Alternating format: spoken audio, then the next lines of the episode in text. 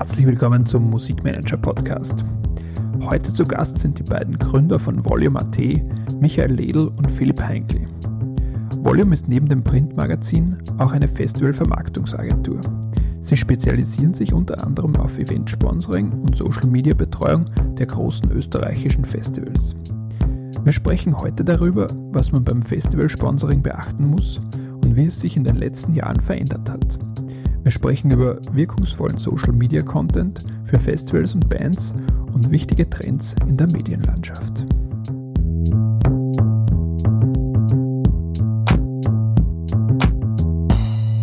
Herzlich willkommen im Podcast, ihr zwei. Dankeschön. Hallo.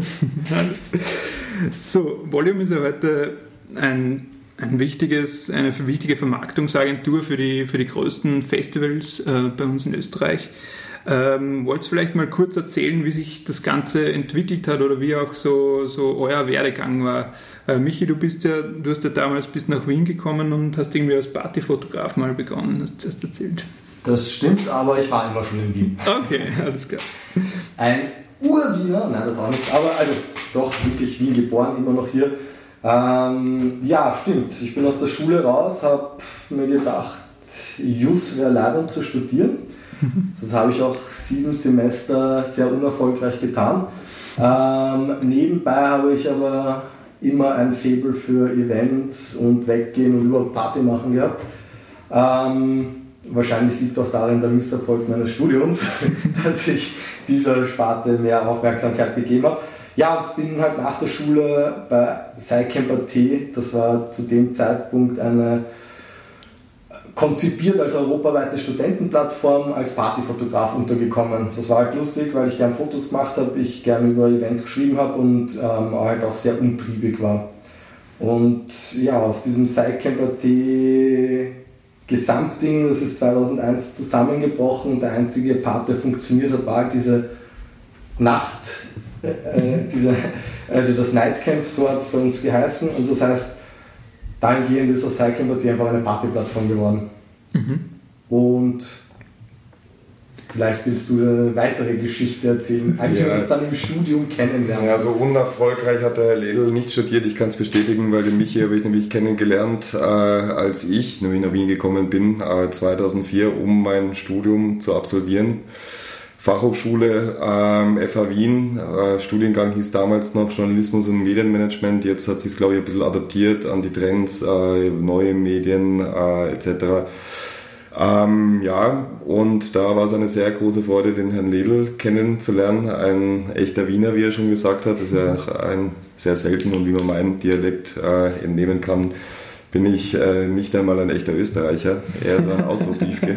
ähm, ja, und äh, was man da jetzt aber noch vielleicht kurz festhalten kann, es waren gute Leute bei uns im Studium, sowohl auf der Journalistenseite als auch auf der Medienmanager-Seite. Und ähm, Michi kam schon von einem fixen Job, der hat jetzt praktisch nur noch die Absolution gebraucht, damit die Mama ihn auf die Schulter klopfen kann. Ja, ist doch wieder was aus ihm geworden, der Herr Magister. Die Alimente gerechtfertigt haben. Vollkommen richtig. Und ähm, ich war oder bin jetzt auch noch drei Jahre jünger als du. Ich habe dich immer noch nicht überholt. Ähm, für mich war es natürlich so, ich komme mit eher weniger Medienerfahrung gleich nach dem Abitur, Matura und abgeschlossenen Zivildienst nach Wien. Hatte aber da schon einen Freundesgeist zum einen und das Interesse an österreichischer Musik, weil irgendwie, und das kann man ja jetzt auch aktuell sehen, hat die österreichische Musik, gerade im Pop, Hip-Hop, Elektro-Kontext, irgendwo für mich was Besonderes oder was Einzigartiges, das ich so in der Form in Deutschland einfach nicht erlebt und gespürt habe. Vielleicht liegt es auch daran, dass mein erstes Konzert, das ich besucht habe, von der ERV damals war. Nepomuk's Rache. Ja. Wann war das? 2004? Das war 2004, das Konzert. Nein, mein erstes Konzert war ein bisschen früher, 1990, kurz nachdem die ja, und da durfte ich als siebenjähriger Bub äh, es lebe immer diese Popmusik hören. Ähm, ja, und da war schon irgendwo auch vielleicht meine Prägung ein bisschen klar. Ähm, Live-Konzerte taugen mir. Irgendwas mit Medien wollten damals alle machen ähm, und da hat sich das bei mir relativ gut ergeben, dass ich schon zum einen Freundeskreis in Wien hatte, der Studiengang sehr attraktiv klang und auch sehr attraktiv war. Nochmal zu sagen, dass das eine gute Selektion war, die da vorgenommen waren an Leuten, die mit uns studiert haben. Ja, und ähm, nach ungefähr einem Jahr und mit doch freundschaftlichen und sehr guten Draht zu Michi kam dann die Möglichkeit bei SciCamp.at anzufangen, die sich da im Wiener Veranstaltungshorizont schon als strahlender Star, also Stern positioniert hat, ähm, weil es da einfach die coolen Festeln, coolen Partys, coolen Clubbings, coole Konzerte angekündigt gehabt, man eine gute Übersicht gehabt und man konnte da auch noch Freikarten gewinnen. Das war schon mal eine sehr, sehr gute Ausgangssituation und mein Part war es da, zum einen Kooperationen zu betreuen und auch schon ein bisschen mich da in die musikjournalistische ja, in musikjournalistische Gefilde zu bewegen. Mein erstes Interview, das ich machen durfte, war übrigens von Shaggy. Ja, okay. Der spricht tatsächlich so, wie er auch singt oder rappt. Ja. Ganz ein lässiger Kerl, den durfte ich dann in New York anrufen, vorne und das dann auf Sidecamp veröffentlichen. Und da mhm. äh, haben wir dort zum einen ein bisschen Content platziert und natürlich dann auch über die Festival- und Konzertkooperationen mit dem größten Platzhisch hier in Österreich schon ein gutes Portfolio anbieten können und auch erste Kontakte knüpfen können zu der damals äh, dem Firmenkonglomerat, muss man sagen. Es war Nova Music, MusicNet und FM Service. Von daher, ähm, ja, da gab es schon früher Beziehungen. Und wenn man es jetzt wieder zurückbringt, wie Volume entstanden ist, auch wieder Kontext Studium, man musste dann Pflichtpraktikum machen. Ähm, ich wollte eigentlich damals zu einem Plattenlabel gehen, das es nicht mehr gibt. Ja, das ist die EMI Music, ähm, wo ich eigentlich darauf geschielt hätte, dort vielleicht ein bisschen Erfahrungen zu sammeln. Und dann stand ich da, habe keinen Praktikumsplatz gehabt, aber die Connections zu FMS, mhm. Music etc. Und ähm, ich glaube, ich war ein sehr attraktiver Praktikant, weil ich habe äh, zu den Verantwortlichen gemeint, äh, du kennst mich eh, äh, weißt, dass ich ein bisschen was machen kann, gib mir was zu arbeiten, musst mir kein Geld zahlen, äh, ich brauche nur einen Schein, setz mich bei euch rein, wenn du was hast, mache ich das, das passt dann schon. Und äh, ansonsten habe ich eh genug zu tun mit meiner Arbeit bei SciCamp. Ja, und dann kamen diese Kollegen dann irgendwann daher, aha, du machst ja so Redaktion und Journalismus und Medienmanagement ein bisschen, ja, wir machen das Volume, ja, und das Volume auf den Boden zu bringen, da braucht man echt einen Wiener dazu, Michael Ledl, ja. Und ähm, nach einem Prozess dieses Knetens, wie soll das ausschauen, was soll es haben, was soll es können, hat man dann eigentlich das äh, nach ein paar Ausgaben recht gut geschafft, ein Musikmagazin mit studentischen oder mit jungen Inhalten und mit einer Programmübersicht zu platzieren und das ist dann unser Steckenpferd geworden. Ein Magazin gekoppelt mit einer Webpage, wo es zum einen natürlich ging um Ankündigungen, um Interviews, Informationen und Freikartengewinne. Genau. Mhm. Das ist auch schon wieder zehn Jahre her. Ja, also vor zehn Jahren, 2009. Elf Jahre ja, eigentlich ist es elf Jahre her. Ja, 2008 ist die erste Ausgabe rausgekommen im Mai. Mhm. Cool. Und, und wie, wie kann man sich das jetzt vorstellen, dass die Inhalte, was da drinnen waren, das, oder hat's da, das war gerade so die Zeit, wo dann Social Media auch irgendwie dann aufgekommen ist? Kurz oder? davor, Facebook gab es da schon äh, und war klar, dass das ein Thema wird, aber ähm, das ist jetzt relativ unromantisch, aber wir haben einen Auftraggeber und der Auftraggeber, äh, dem sein Kerngeschäft ist es einfach Tickets zu verkaufen. Mhm. Ja. Der andere beteiligte Auftraggeber, der will Werbeflächen verkaufen. Das heißt, er okay. braucht ein gut gestaltetes Produkt und der andere mag äh, dieses Produkt so gut gestaltet haben, dass daraus resultiert, dass er wieder Tickets verkauft. Mhm. Ja, das war unser Ansatz. Wir sind im Endeffekt da einfach auch ein bisschen, ja, kann man sagen, Dienstleister mit Leidenschaft geworden, mhm. weil Musik taugt dem Michi, taugt mir, Live-Konzerte sowieso. Ähm, das ist unsere, unsere Spielwiese, auf der wir uns jetzt auch trotz mit äh, doch wachsendem Alter immer noch tummeln, ja, mhm. auf den diversen Feldern. Ähm, lange Rede, kurzer Sinn. Es geht den Auftraggeber, die haben Ziele und wir mussten das dann praktisch in ein Magazin verpacken. Mhm. Das heißt, unsere Ausrichtung war, wir machen Interviews, aber im Vorfeld, bevor die Bands kommen. Also uns hat das relativ wenig gebracht, wenn wir jetzt einen Interviewpartner an seinem Konzerttag interviewt haben. Wir haben immer diese Vorzeitigkeit gebraucht, um dieses Vehikel, okay, das ist der Content, der Inhalt, wir machen ein Interview mit einem angesagten Künstler Und der spielt dann im Erscheinungszeitraum, im Optimalfall am Ende, wenn das Magazin dann praktisch irgendwie von einem neuen abgelöst wird, dass die Aktualität so lange bestehen bleibt, dass der Leser, aha, okay, das Interview, das war lässig, mhm, toll, was der so sagt. Und kommen tut er auch spielt live, dann muss ich mir doch Tickets kaufen. Mhm. Unromantisch, aber trotzdem ist äh, zu einem doch sehr gut funktionierenden Produkt geworden und ähm, hat sich dann aber auch, weil Musik ist ja nicht nur das Einzige, was wir äh, darstellen, auch mit anderen Inhalten, auf die man doch recht stolz sein kann, weil wir da immer schon recht gutes Gefühl gehabt haben mit zum Beispiel veganer Ernährung, das haben wir eigentlich relativ schnell schon bei uns verankert gehabt, oder Nachhaltigkeit, alles das, was jetzt so schon ein bisschen abgedroschen vielleicht klingt, da waren wir aber relativ gut und früh dabei, dementsprechend auch gute Reichweiten erzielt mit unserem Produkt, auch eine sehr große Bekanntheit, muss ich sagen, weil ich glaube, Volume ist jetzt in Österreich doch musikaffinus ein Begriff. Ja, auf jeden Fall. Ohne jetzt hier. Ja, diese Vorankündigungen hat natürlich auch den Vorteil, dass man dann am Showtag das gut verteilen kann. Mhm. Also es hat auch vertriebstechnisch natürlich Sinn gemacht. Ähm, man muss halt sagen, die erste Nummer, eine Auflage von 175.000 Stück, und es war auch die kränkste Nummer. Mhm. Also das war halt noch sehr aus unserem Mindset heraus her, was für ein Produkt wir schaffen wollen, ähm, hat man dann auch relativ schnell gelernt, dass erstens 175.000 Stück auch einmal verteilt werden müssen. Okay. Auch ein Ding, wir sind gestartet, als schon geheißt hat, Print stirbt. Mhm. Ähm, das heißt, es war klar, dass wir ein eine große Auflage machen werden, werbefinanziert sein werden und kein Geld dafür verlangen werden, weil unsere Zielgruppe einfach da schon gewohnt war, Content gratis zu konsumieren. Mhm. Ähm, und das war halt auch das Aufkommen von den Tageszeitungen, von den Gratis-Tageszeitungen. Also der, wir haben das Produkt, sage ich einmal, entsprechend positioniert, aber haben dann im Rahmen der ersten Nummern auch noch einiges lernen müssen. Also ich muss sagen, meine Lieblingsnummer ist immer noch die Nummer 1. Ähm, am Cover Stefan Weber, Rest in Peace, mhm. bester Mann, Lehrer, nicht nur in seiner Profession, sondern auch irgendwie so in seiner Wirkung nach außen.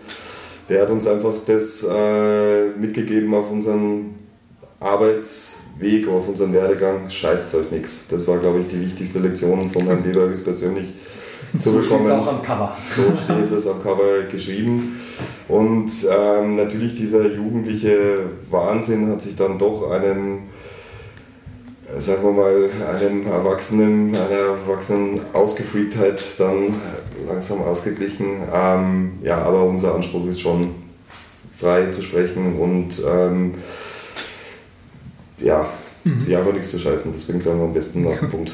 Ja. Wie, wie kann man sich den Entstehungsprozess von dieser, ersten, von dieser ersten Auflage vorstellen? Habt ihr dann wirklich, ihr zwei gemeinsam dann entschieden, wie das aussieht oder die Nein. Auflage auch festgelegt? Also man muss nur das Vorwort von der ersten Ausgabe lesen. Ich glaube, geschrieben habe ich es, aber ähm, zwei Geschäftsführer, drei Chefredakteure, also es war jeder hat seinen Senf dazugegeben. Wir haben Nachtschichten noch und nöcher geschoben. Ähm, ich habe mich tätowieren lassen. Er hat sich im Rahmen der, des Tiger Army Interviews tätowieren lassen, nämlich das Tiger Army äh, Symbol, den Kopf. Tiger Bad, ja. Und dann den, um das dann dem Sänger dann zu präsentieren und sagen, hey, schau mal, ich mache ein Interview mit dir und habe mich vorher tätowieren lassen. Ich bin voll der Action-Journalist, oder? Hat mich angeschaut. Aha. Cool. Dann hatten wir, glaube ich, eine Rubrik Sex Toys aus dem Bauhaus oder es war noch, oder aus dem Supermarkt oder die erste. Ja. Also es waren so Dinge, die halt natürlich ja, ähm, auch kontrovers dann im Nachhinein gesehen wurden. Äh, aber ja, so ist das halt. Und äh, Learning by Doing und man hat sich relativ wenig geschissen. Okay. Natürlich hat man sich dann eben auch ein bisschen anpassen müssen und erkannt, Auflage zu groß, 100.000 Stück war dann für die zweite Nummer und mit dem fahren wir gut. Mhm. Ähm, ja, und das hat natürlich einen gewissen Reifeprozess gegeben. Ja.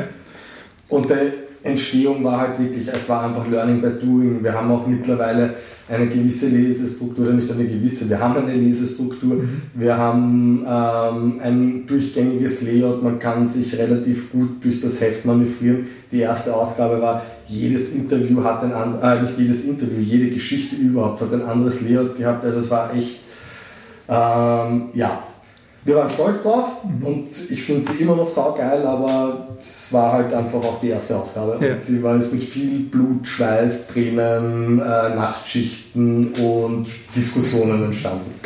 Cool. Also am Anfang waren ja diese beiden Player dabei, einerseits der Konzertveranstalter, einerseits der Universitätswerbung, Vermarkter. Ähm, wie hat sich das dann weiterentwickelt ähm, über die Jahre? Also ähm, wie gesagt, als erstes haben wir dieses Magazin gemacht. Im Rahmen des Magazins und der Erstellung des Printprodukts. Es gab auch eine Online-Plattform dazu. Äh, und natürlich haben wir Social-Media-Kanäle aufgemacht. All das wurde gesehen, dass das funktioniert. Das heißt, auf Festivalseite, wo gerade die Promo auch im Umbruch war und eben es ist Social Media aufgekommen, man hat einfach viele neue Skills eigentlich gebraucht, wurde auch gesehen, hey, die Jungs machen da was, die können eigentlich was. Mhm. Ähm, es sind sehr viele wirkliche Core-Elemente der Festivalveranstaltung eigentlich zu uns gewandelt. Also wir haben dann die Social Media Betreuung gemacht, wir haben die Grafikerstellung gemacht. Ähm, und umgekehrt ist mir auch sehr schnell bewusst geworden, eine gewisse Unabhängigkeit ergibt sich natürlich auch dadurch, wenn man das Geld selber heranschafft. Mhm. Und das Ding war auch, also auf Festivalseite hat die Vermarktung gut funktioniert. Es gab diese Festival-Deals und ähm, es wurde halt das Volume als Medienpaket mitgenommen.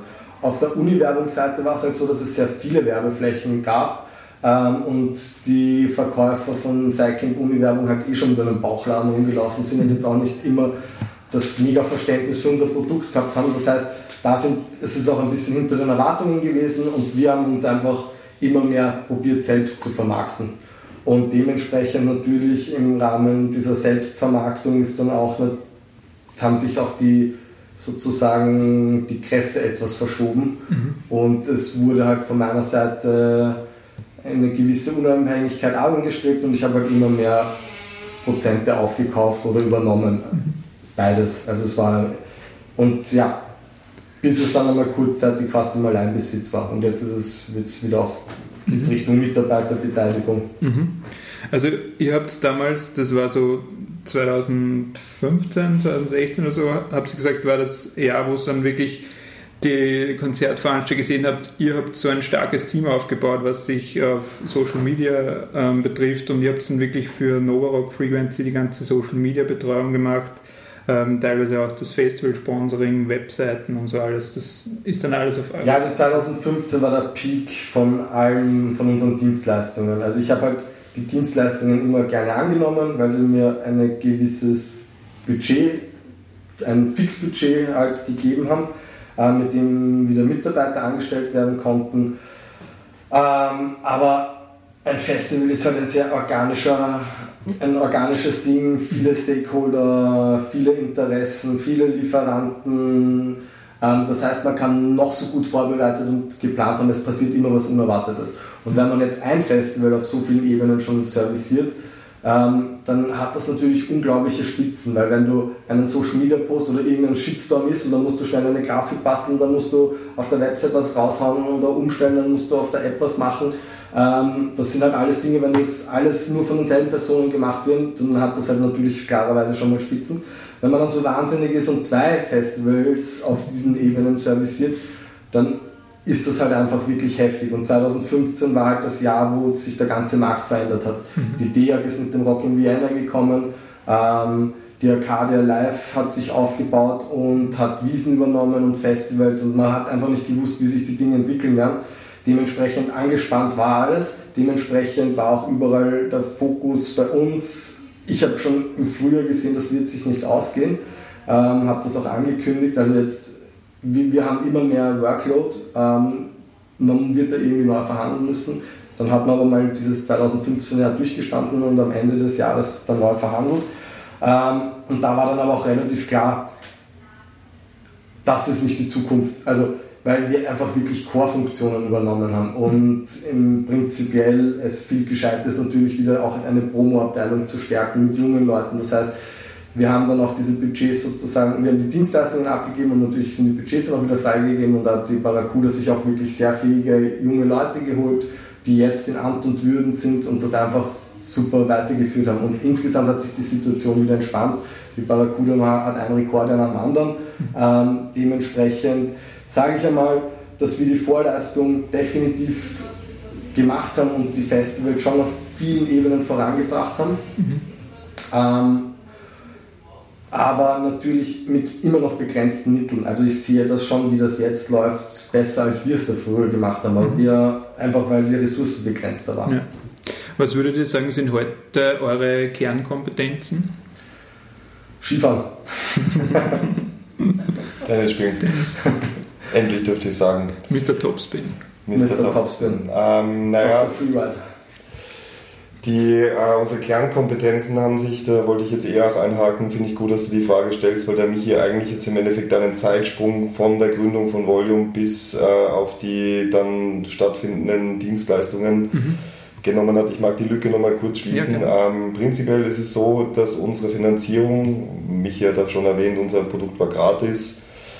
Irgendwann muss es bezahlen, es muss ja Geld herkommen. Also wir haben uns über Anzeigenerlöse finanziert und diese Anzeigenerlöse, das hat der Michi vorhin auch kurz gesagt, die waren ähm, Teil des Festival-Sponsorings von großen Partnern, mhm. denen man praktisch äh, in ihren Deal, den sie gehabt haben, anteilig noch Anzeigenfläche im Volume-Magazin oder Online-Präsenzen dazugegeben hat oder die da noch äh, zur Kasse gebeten hat. Und so ist unser Werkel gut gelaufen und da hatten wir natürlich dann auch schon mit diesen Marketingentscheidern, mit den Top-Entscheidern eigentlich in Österreich äh, recht gut und schnell Kontakt und es hat auf der menschlichen Ebene gut funktioniert, weil man muss auch sagen, Festivals, Musikbranche, People Business ist kein großes Geheimnis, aber wer es noch nicht gehört hat, dann jetzt. Ähm, und auf der anderen Seite hat es auch mit der Kompetenz und mit der Zusammenarbeit ähm, gut geklappt. Es waren immer mal so kleine Empfehlungen dabei unsererseits, wie sich jetzt Brands Marken, Unternehmen auf Festivals positionieren sollten. Mhm. Und aus diesen eher beratenden, freundschaftlichen äh, Gesprächen ist dann auch die Legitimation irgendwann von den großen Festivalveranstaltern gekommen, dass wir in unser Portfolio einfach diese Festivals noch mit aufnehmen, aus mhm. Vermarktungsperspektive. Und das ist halt gewachsen einfach. Wir waren jetzt mittlerweile, äh, wir kommen vom Novok, das war jetzt dann irgendwie, wenn man so nimmt, unser zwölftes wahrscheinlich. Zwölftes Novawalk. Elftes, glaube ich. Acht, neun, also brauchen wir jetzt erzählen. Ich, also wenn du sagst elf, war es sicherlich mein zwölftes, weil ich war vorher schon Interviews dort machen. Ähm, ich brauche jetzt nicht irgendwo drauf rumreiten, egal, aber... Also dann war es aber sicher schon mein 13. Meins nicht, meins vielleicht. Ähm, nein, aber aus den Erfahrungswerten oder man versteht, man ist halt einfach schon oft dort gewesen. Man kennt das Gelände, man hat mit den Leuten dort vor Ort zusammengearbeitet, vice versa, Frequency, ja.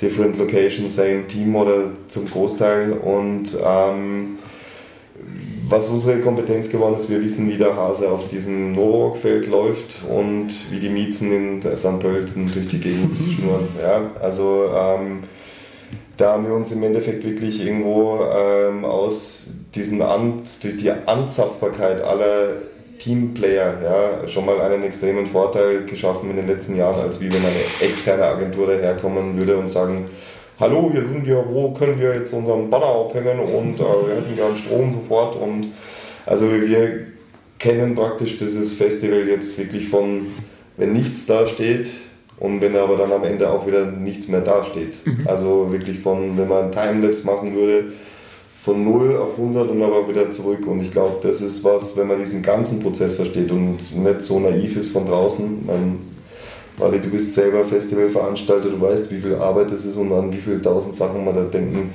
muss. Man kriegt einfach ein anderes Gespür und kann dieses Gespür dann wieder für Marken einsetzen. Oder Dienstleistungsabteilung, wo der Michi mehr verankert ist äh, als ich mit der Barracuda. Da geht es einfach darum, dass äh, wir Verbesserungsmöglichkeiten sehen oder die Servicierung von Dienstleistungen am Festival vor Ort mhm. übernehmen. Auch mit einer langjährigen Erfahrung und mit verschiedenen Erfolgserlebnissen.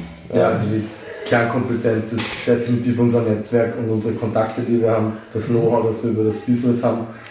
Ähm, und auch der Ansatz gegenüber Kunden, die halt teilweise auch ihre kreativ Abteilungen haben, die dann irgendwelche wunderbaren Sachen ausarbeiten, die aber on-field nicht funktionieren. Ähm, wo wir einfach auch den Ansatz haben, wir kennen die Bedürfnisse der Festivalgeher und probieren halt diese Bedürfnisse auch entsprechend in Sponsorkonzepte zu betten. Mhm. Ähm, das ist einfach Know-how, ja, das jetzt nicht so viele besitzen. Ja, cool. Vor allem in Vermarktungsrichtung. Und natürlich durch diese ganze Mediengestaltung ist auch das eine Kompetenz. Mhm. Aber da muss man auch sagen, da haben wir wiederum jetzt in den nächsten Jahren auch noch wieder einiges zu tun. Mhm. Ja, cool. Also ihr habt gesagt, eine wichtige Kernkompetenz von euch ist, ähm, wie präsentieren sich Sponsoren richtig am Festival? Ähm, wenn ich jetzt das mal so plump frage, wie, wie würdet ihr sagen, ähm, ist der Prozess, wenn ihr mit einem Sponsor zusammenarbeitet und dem erklärt, wie er sich am Festival richtig präsentiert? Wie? Total unterschiedlich, würde ich meinen, weil halt jeder Sponsor auch anders tickt und jeder eine andere Größe hat, einen anderen Fokus hat, eben teilweise 100.000 Agenturen noch für Spezialgebiete dazwischen geschaltet hat. Ähm, also im Endeffekt, teilweise kommen sie und nehmen unsere Expertise gerne an und mhm. fragen uns. Manchmal kommen sie aber schon mit Konzepten und ähm, da muss man sich dann halt irgendwie zusammenraufen, sage ich einmal. Wie gesagt, unser Ansatz ist schon, man schaut einmal, was sind die Bedürfnisse der Festivalbesucher an sich und wie kann man daraus oder wie kann man Partner, indem man da Verbesserungen für den Besucher äh, trifft, auch entsprechend äh, integrieren. Was natürlich auch den Vorteil bringt, dass man auch in der Kommunikation mit dem Besucher den Partner viel besser mitnehmen kann. Mhm. Als wenn das halt irgendwie was total losgelöstes vom Festival ist, was sich da irgendeine Kreativagentur ausgedacht hat. Ähm, das ist das eine und das andere ist mir kann ich dir, kann ich dir, da kann ich übernehmen. Ähm, Danke.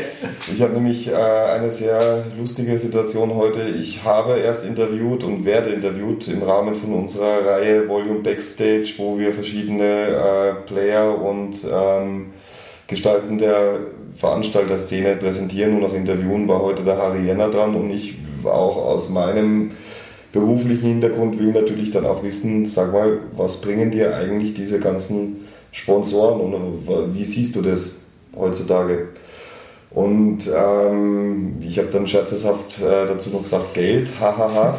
Und er sagt so, naja, auch, aber das bringt ja jetzt den Beteiligten noch nichts. Die Frage muss eigentlich sein, was kann der Sponsor uns allen bringen? Ja? Und da die Aussage fand ich ziemlich gut, weil man dann schon äh, die Zeiten vergessen muss, wo irgendwelche Banner gegangen sind, okay, wir sind jetzt eine tolle Marke und sind auch bei Festivals, wir sind so super cool, ja. Und dann auch zum Teil Flyer verteilen, Samplings verteilen, das ist zwar nicht kurzfristig gegen eine kleine Fressattacke, aber ja, Quintessenz aus dem Ganzen ist einfach irgendwo Sponsoren heutzutage, das ist unser Ansatz, müssen in diesen Serviceprozess eines Festivals mit eingebaut werden, damit Nachhaltigkeit entsteht, mit ihren Ansprüchen oder mit ihren Zielen auch. Ja. Man muss sagen, dass Sponsorings heute oder Beteiligungen bei Festivals von Marken nicht mehr zum dem Sales dienen. Ja. Also es ist ein Großteil Image, was da passiert. Auch wenn jetzt einer meiner Kunden, wie zum Beispiel die Hofer KG am Novorock selber vor Ort ist und verkauft, ist es aber nicht deren Anspruch, da jetzt äh, auf den Umsatz zu gehen, sondern sie wollen einfach ihren Service vor Ort präsentieren.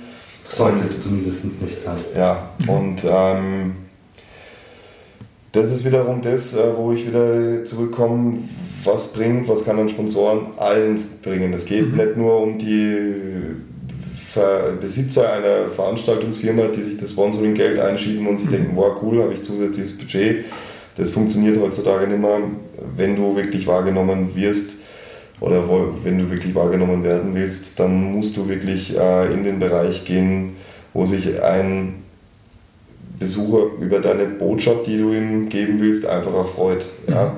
Und den Sinn danach praktisch live sieht. Ja? Okay, dieser Nachhaltigkeitsgedanke spiegelt sich halt auch darin wieder, das wollte ich nämlich vorher sagen, dass wir lernen natürlich auch, also man entwirft Konzepte und es ist halt trotzdem so, man hat im ersten Jahr immer Learnings bei seiner Umsetzung. Mhm. Und deswegen, was jetzt die Nachhaltigkeit auch betrifft, das ist auch eine Empfehlung immer an unsere Kunden, dass man halt schauen sollte oder dass man zumindest der Mindset sein sollte, das jetzt nicht ein Jahr zu machen. Natürlich ist das erste Jahr auch ein Testballon, Aber man sollte schon mit der Ernsthaftigkeit hineingehen in das ganze Feld und das auf zwei, drei Jahre zumindest auslegen, weil man lernt einfach im ersten Jahr selber viel ähm, und auch der Besucher lernt. Also wenn das eine gute Aktion ist, die noch ein paar Kinderkrankheiten vielleicht gehabt hat und man weil hat der Besucher es trotzdem schon mal als gut empfunden und wird das nächstes Jahr wieder nutzen. Und wenn das dann mal ein gewisses Improvement auch gleich hat, dann sieht er auch, ah, okay, die haben sich aber auch nochmal Gedanken gemacht. Coole Sache.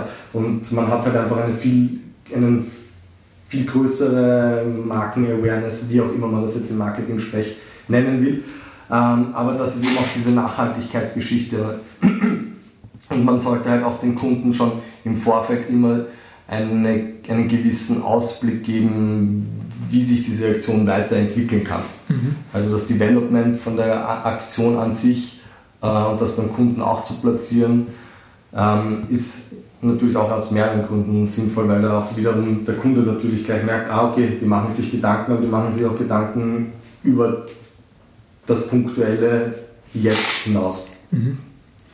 Wenn, wenn Sie so jetzt in die letzten 10 Jahre oder 15 Jahre zurückschaut, wie, wie findet ihr, hat sich das verändert? Ich kann mich noch erinnern an die ersten Frequency-Sachen, wo irgendwie, irgendwie so ein Mobilfunk ähm, Anbieter, der groß äh, sponsern auch nur viel Bannerwerbung und so. Wie, wie hat ja. sich das über die Jahre verändert? Mit sehr viel Budget, mhm. Presenter-Deal, viele, das was der Philipp eben vorher gesagt hat, das hat sich natürlich definitiv geändert. Also es ist nicht mehr so, plain in die Fresse irgendwelche Logos oder sollte zumindest nicht sein. Ähm, mhm. Aber das haben jetzt die Marketingverantwortlichen auch schon massiv verstanden, sondern eher subtil eine gute Aktion, wo man sich fragt, okay, oder geile Geschichte, wer steckt da dahinter, wo man das auch nicht so plakativ einfach gleich ins Auge knallt. Mhm. Das ist halt trotzdem natürlich, jeder will trotzdem noch seine Banner irgendwo hängen haben, ja. aber es kann nicht mehr die, die, die Core-Funktion des Ganzen sein. Und es haben sich die Budgets geändert, ähm, also dieser Marketinganteil an sich geht einfach zurück. Mhm. Ähm, es wird auch viel Geld für die Produktion in die Hand genommen. Ähm, das ist definitiv gestiegen, aber eben auch dem, dass man sich einfach mit einer sinnvollen, gut gemachten Sache vor Ort präsentieren sollte. Mhm. Und natürlich darüber hinaus, jetzt die letzten Jahre hat jeder noch seine Influencer hingebracht, die das möglichst noch gut in allen Communities sieden. Ähm, wir bieten natürlich auch immer noch unsere Medien an, zusätzlich die die Reichweite steigern, weil nur vor Ort punktuell was zu machen ist natürlich leibend, aber eine Vor- und Nachberichterstattung beziehungsweise überhaupt es zu ermöglichen, dass der Kunde im besten Fall in eine wirkliche Jahreskommunikation mit den Besuchern aufgenommen wird, wie zum Beispiel, also da ist wieder Hof ein super Beispiel, weil die haben sich auch auf das Ticketing draufgesetzt. Ticketing ist das ganze Jahr über ein Thema, das heißt, das, nach dem Festival kommt gleich der Early Bird Preis.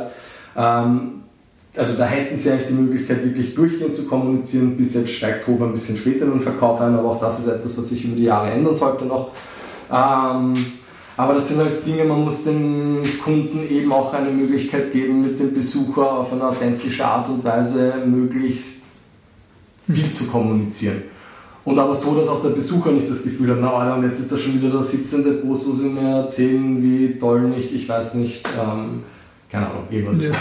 Okay, also bei diesem Prozess quasi, was kann, wie kann der Besucher am besten davon profitieren, dass ein Sponsor am Festival mit dabei ist? Bei diesem Prozess helft ihr quasi den Sponsoren dabei, diese Kommunikation richtig zu finden. Von der Konzeption über auch vorher Kreation, ähm, dann aber auch Produktion vor Ort. Also es ist mit uns möglich, wirklich 360 Grad ähm, durchs Festival durch die Festivalzeit zu gehen, auch ganz jährlich. Ja. Mhm. Ähm, aber es ist halt auch immer unterschiedlich, wie der Michi es vorhin auch erwähnt hat, ähm, sind bei manchen Unternehmen oder Marketingabteilungen schon Umsetzungsagenturen mit angeschlossen, die mhm. für diese mit dann obsolet. Also die brauchen uns dann halt in der Form dann vor Ort nicht. Aber naja, trotzdem. Das stimmt halt eben nicht. Ja, also Glauben sie meistens, aber dann sind sie dann vor Ort und sind komplett Hilfe, wie komme ich da hin? Ich habe keine Zufahrtsberechtigung oder wir haben uns das ganz anders vorgestellt, jetzt kann ich da nicht hinkommen. Ähm, ja, weil einfach schon das Camping begonnen hat und du mit deinem LKW jetzt einfach nicht mehr auf den Campingplatz fahren kannst. Und das sind aber Dinge, wo wir wirklich immer Beilagscheibchen sind. Also auch wenn die eine approved, gute Umsetzungsagentur haben, äh, wird immer einfach Schmierfett gebraucht. Ja. ja. Davon haben wir reichlich einstecken. Ja. Sollten wir Tennis spielen. Skiwachsen. Ja. Und, und so jetzt die, die geht ihr dann auch noch selbstständig auf, auf Kunden zu oder kommen die dann eigentlich eher von selber? Wie, wie läuft dieser, Also dieser Sales-Prozess wenn wir bei jetzt unserem aktuellen Lieblingsbeispiel bleiben, wir- sind wir Hofer selbst angegangen. Aber aus der Marktanalyse, die zum täglich Brot unseres Berufs gehört, welche Marke bewegt sich wo, in welchem Umfeld, also Umfeld ist bei uns das Live-Segment und wo kann man da vielleicht doch was machen? Oder wer bewegt sich generell auf Festivals, weil wir schauen ja auch mal gerne über den Tellerrand, also Michi geht jetzt nach Frankreich auf ein Festival. Ich werde in Deutschland in meiner Heimat noch auf das eine oder andere abchecken, wo auch immer gute Ideen oder gute Inspirationen stattfinden. Und auf einmal Firmen präsent sind, die wir so gar nicht am Schirm hatten. Man muss aber auch jetzt sagen, ohne, den, äh, ohne da wieder den präpotenten Deutschen rauszuhängen zu lassen, das Budget in Deutschland ist natürlich um einiges höher als hier in Österreich von den Brands, wo man glaubt, die müssten doch eigentlich so viel Geld haben. Call it Nike, Adidas, also jetzt Sportartikelhersteller oder Lifestyle-Marken etc., die sind, äh, da gibt es meistens so Zuständigkeitsterrain, GSA, also halt Germany, Switzerland, Austria und da ist nicht der größte Teil vom Kuchen in Österreich platziert, sondern läuft halt in Deutschland. Aber zurückzukommen, wir gehen zum einen Brands aktiv an, holen uns vielleicht vom einen oder anderen die Absage, "Ha, ich habe so kein Budget. Auf der anderen Seite funktioniert es auch dann wieder perfekt. Es kommen bei uns äh, Anfragen rein, wo der Michi dann auch schon die Übersetzungsarbeit angesprochen hat, die wir leisten, weil am Reißbrett oder im Think Tank oder im Brainstorming kann man sich ganz, ganz tolle Ideen, wie man jetzt das Festival da bereichert, um eine schwachsinnige, äh, tolle Idee mehr im Marketing-Kontext. Ähm, was funktioniert und was nicht funktioniert, das wissen wir aufgrund unserer Erfahrung relativ gut und können manche Ideen einfangen und auf den Boden bringen und trotzdem noch umsetzen oder halt dann auch irgendwo ganz radikal abschießen. Wo wir aber wissen, okay, das macht einfach dann auch Sinn, dass diese Aktion nicht stattfindet, weil du holst dir hinten raus damit mehr Haue als Streicheleinheiten oder Applaus und darum geht es auch ein bisschen irgendwie so. Also man muss auch schon immer evaluieren, was geht und was geht nicht. Ja. Wie, wie sieht für euch so die perfekte Zusammenarbeit mit einem Sponsor aus von seiner Seite? Wie sollte sich der am besten mit euch am besten zusammenarbeiten? Er kommt, er kommt, brennt und schleicht sich wieder und kommt nächstes Jahr wieder. Na, also die äh, Zusammenarbeit und ich glaube, man kann solche Schmähs wie wir jetzt nur machen, weil wenn jetzt einer unserer Partner zuhören würde oder zuhört, dann versteht er unseren Schmäh, weil die Beziehungen sehr, sehr gut sind und auch die Performance der letzten Jahre sehr gut ist. Und so soll es im Endeffekt sein, ein gegenseitiges ähm, Bereichern an äh, Leistung. Ja. Leistung ist natürlich zum einen Geld, aber wir wachsen auch mit den Projekten, die wir bekommen. Also bereichern auch Sponsoren unser Arbeitsleben einfach damit, dass wir mit den Aufgaben wachsen dürfen. Und der Sponsor, wenn er sich mit seinem, wenn das Image und die Aktion passt und er davon profitiert, dann ist das einfach eine Win-Win-Situation. Und ich muss sagen, ich habe das Gefühl, du kannst mir gerne widersprechen, aber solltest du jetzt nicht, ich glaube bei allen unseren Partnern, und das sind doch mehr als man an beiden Händen abzählen kann, die sind grundauf sehr zufrieden mit dem, was wir ihnen jetzt über die Jahre bieten können. Ja, ich, das Wichtigste ist Vertrauen und Wertschätzung, muss man Ja. sagen. Und das muss man sich auch erarbeiten, keine Ja. Frage. Und für die Zukunft ist natürlich, also eben unsere Außenkommunikation, da muss ich sagen, da gibt es auch noch Luft nach oben, aber daran sitzen wir und daran arbeiten wir. So wie in dem Moment gerade. Wie in diesem Moment. Ähm, also wir gehen aktiv Leute an und Agenturen und Produkte und Marken und äh, Unternehmen. Aber da ist wirklich noch Luft nach oben in so einer breiteren Außenkommunikation, weil insgesamt das Produkt, das erste, das da war, war das Magazin. Es ist das bekannteste und oft sind wir trotzdem noch eher ein Magazin als ein Festivalvermarkter im Kopf. Aber auch dieses, das, also ich sehe das kritisch ähm, oder immer kritischer. Das haben wir definitiv schon begonnen aufzubrechen, aber da haben wir einfach auch noch ein bisschen mehr in die Fachmedien hineingehen mit unseren Kompetenzen. Ähm, wir haben eben sehr viel direkten Kundenkontakt, weil Agenturen meistens auch das ganze Festival-Business an sich gar nicht abbilden können, mhm. weil die sind auf Online spezialisiert oder auf Print oder auf Mediaplanung oder was auch immer, aber eben diese komplette Live-Geschichte, wo alles dranhängt, ähm, da hat man einfach immer direkten Kundenkontakt, weil das nicht nur über Agenturen funktioniert. Ähm, aber auch da ist es wiederum, auch bei den großen Agenturen wieder mehr vorstellig werden. Das sind so Dinge, die definitiv am Plan stehen. Mhm. Ähm, was jetzt nicht heißt, dass wir das nie machen, aber das kann man einfach noch in die Höhe schrauben. Und das andere ist, dass sich halt das Sponsoring insofern auch verändert hat. Funktioniert immer noch, also du hast halt eine Aktion, aber wir machen unsere vor Ort Umsetzungen und unsere Umsetzungen definitiv sehr gut. Deswegen haben wir auch viele ähm, Kunden, die einfach Bestandskunden sind. Also auch bei den Kunden haben wir wenig Fluktuation. Ähm, aber zum Beispiel so ein Reporting, wo du dann wirklich alles bis ins Detail zerlegst, sowas ist jetzt auch nicht unbedingt das, also da fehlen uns auch teilweise die Möglichkeiten, weil das einfach ein riesengroßes Standard ist, äh, wie es im Sportmarketing halt schon lange der Fall ist. Aber da gibt es halt auch rechte Verkäufe, also du weißt, wann irgendwo irgendwas ausgestrahlt wird und kannst du selber den Werbewert ein bisschen besser generieren. Aber das sind trotzdem Dinge, die auch im Live-Marketing und im Live-Sponsoring immer wichtiger werden für den Kunden, dass du halt dem Marketingverantwortlichen am Ende irgendwas in die Hand drückst, ähm, wo er dann in der Vorstandsetage aufschlagt und sagt, schaut euch das an weil die Vorstandsetage trotzdem jetzt nicht unbedingt immer ein Festival aufschlägt. Der Marketingverantwortliche schon, der sieht, aha, das sind 50.000 Leute, aha, das war meine Aktion, ja, saugeil. Ähm, aber natürlich ist da auch immer wichtiger, ihm noch mehr Futter zu mhm. bringen. Und das ist definitiv auch etwas, wo, wo bis jetzt der Need noch nicht so da war, weil wie gesagt, die Festivals funktionieren, dieses, dieses Live-Event-Segment äh, wächst. Ähm, aber es ist halt etwas, wo man sich auch noch weiter professionalisieren muss, für die um für die Zukunft gerüstet zu sein. Du hast es vorhin angesprochen, Mali, ähm, dass du dich erinnern kannst, auf den Festivals vor noch 10, 15 Jahren sind wirklich große Mobilfunknamen, auch Hersteller, kann man ja Namen nennen, also Nokia und Sony Ericsson äh, waren damals auch mega präsent. Ähm, am Festivalmarkt. Nokia in Österreich, bei Sony Ericsson weiß ich es auch international. Ähm, Nokia noch mit ihren Gummistiefeln.